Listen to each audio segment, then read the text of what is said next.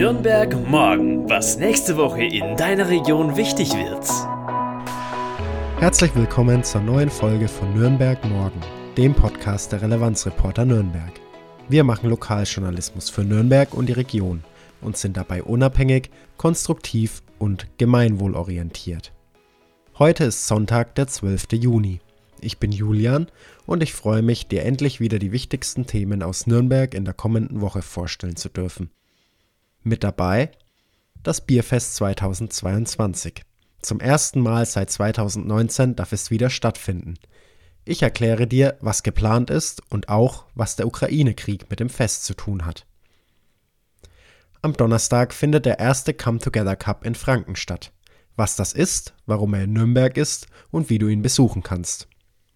Und die Politik ist in der zweiten Woche der Pfingstferien noch im Urlaub. Trotzdem haben wir noch ein wichtiges Thema aus Stadtpolitik und Stadtgesellschaft für dich, nämlich den Ausbau des Frankenschnellwegs.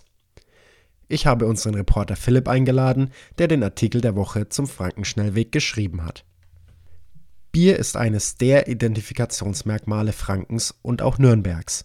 Nicht zuletzt deshalb findet das Bierfest vom Mittwoch, dem 15. Juni bis Sonntag, den 19. Juni im Burggraben statt. Insgesamt ist es die 23. Auflage des längsten Biergartens der Welt, wie sich das Fest selbst betitelt. Das Gelände erstreckt sich nämlich von der Festner Tormauer bis zum Neutor und die Bierauswahl ist groß. Über 40 Brauereien schenken am Bierfest aus. Mit dabei sind viele bekannte Brauereien aus der Region aber auch Kleinbrauereien. Neben hellem, Keller oder dunklem Bier gibt es auch verschiedene Craftbiere. Am Bierfest ist in diesem Jahr auch der russisch-ukrainische Krieg zu spüren. Die Gastbrauerei ist nämlich die Brauerei Wawa Brew aus Kiew. Das Unternehmen gibt es seit 2015. Insgesamt arbeiten dort 50 Menschen. Neben der Bierproduktion engagiert sich Wawa für gesellschaftliche Aktionen.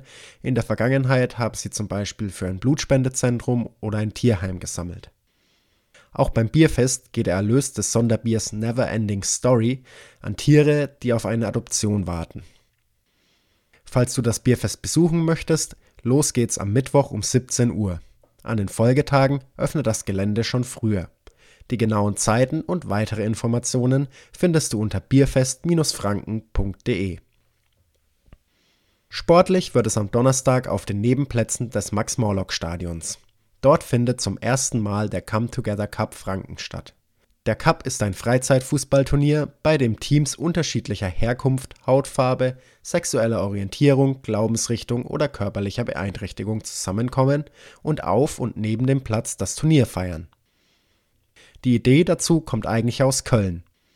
Dort hat Andreas Stiene den Cup im Jahr 1994 ins Leben gerufen.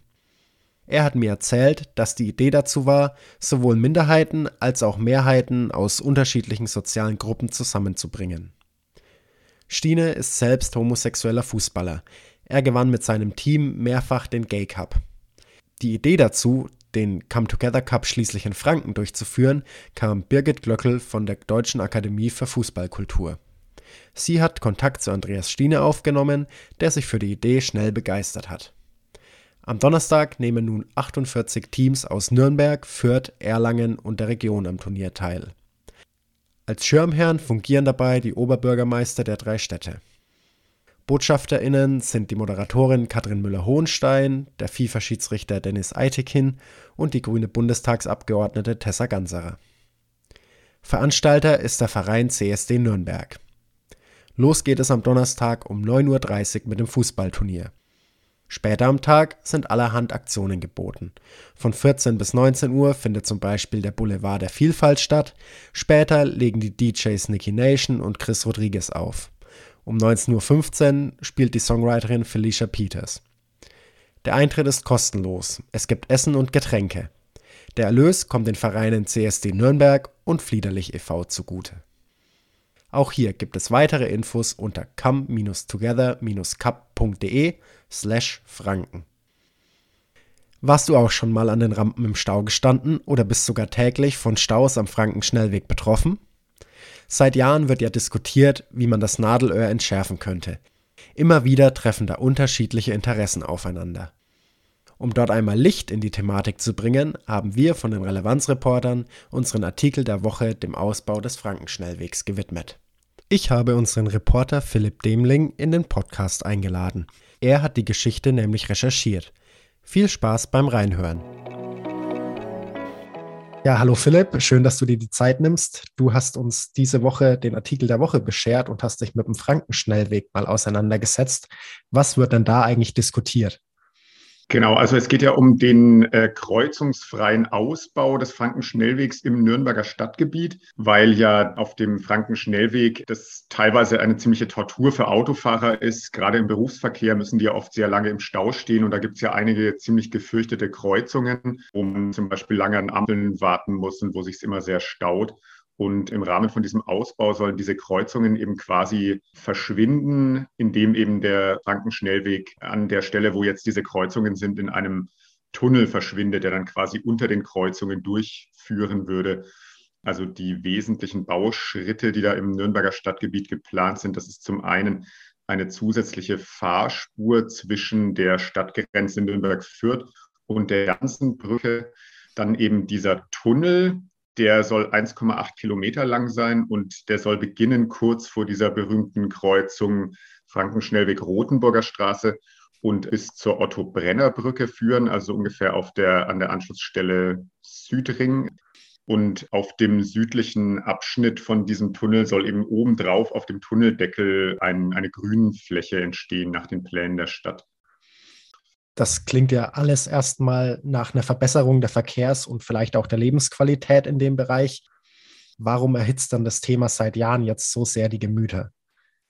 Hm, es klagen gegen das Projekt der Bund Naturschutz und der Verkehrsclub Deutschland. Also das sind ja äh, beides Verbände, die sich so für den Naturschutz stark machen und für weniger Autoverkehr, äh, mehr Ökologie, weniger Abgase. Und die sagen eben, dass es eigentlich nicht in die heutige Zeit passt, äh, überhaupt noch so viel Geld in so ein Autoprojekt zu stecken. Also ich habe mit jemandem vom Verkehrsclub Deutschland gesprochen, der auch selber eben Verkehrsplaner ist und der sagt, dass zum einen die Stelle, wo der Tunnel beginnen soll, also Frankenschnellweg Rotenburger Straße, also die Stelle, die ja quasi die Stadtteile Gostenhof und St. Leonhard äh, trennt, das wird am Ende, wenn man diesen Tunnel so baut, wie es geplant ist, dann wird das am Ende so aussehen, so ähnlich wie ein Autobahnkreuz, das eben dann mitten in der Stadt ist, weil man da eben wahnsinnig viel Beton aufschütten muss und weil da auch an den angrenzenden Straßen eben meterhohe Schallschutzwände gebaut werden müssen. Und der meint, das wird halt total furchtbar am Ende aussehen. Und die Stadt wirbt aber eher so mit dieser Grünfläche, die da entstehen soll am südlichen Ende von dem Tunnel. Der meinte auch, das wird am Ende nicht so aussehen, wie es dargestellt wird. Also die zeigen da so Bilder, wo man halt Bäume sieht und er sagt, die Bäume können da überhaupt nicht wachsen, weil sie einfach zu wenig Wurzelraum haben. Also über diesem, über diesem Tunneldeckel. Das Argument ist halt auch, man lockt durch diesen Ausbau halt einfach viel mehr Autoverkehr in die Stadt rein und auch viel mehr Schwerlastverkehr und dass sich am Ende die, es wird mehr Abgase geben, mehr CO2-Emissionen in der Stadt und der Verkehr wird auch letztlich mehr werden. So viel zu Philipps Eindrücken. In seinem Text Ausbau des Frankenschnellwegs braucht Nürnberg das, stellt er auch die Alternativen zum Ausbau vor.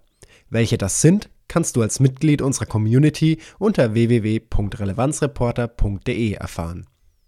Schon für 8 Euro im Monat bekommst du stets die wichtigsten Themen aus Nürnberg und der Region konstruktiv und unabhängig aufbereitet. Wir freuen uns darauf, dich als neues Community-Mitglied begrüßen zu dürfen. Für die heutige Podcast-Folge war es das schon von mir. Ich wünsche dir eine schöne Woche und hoffentlich gutes Wetter bei allem, was du vorhast. Nürnberg morgen, ein Themenausblick der Relevanzreporter Nürnberg. Konstruktive Lokalnachrichten zum Mitgestalten auf www.relevanzreporter.de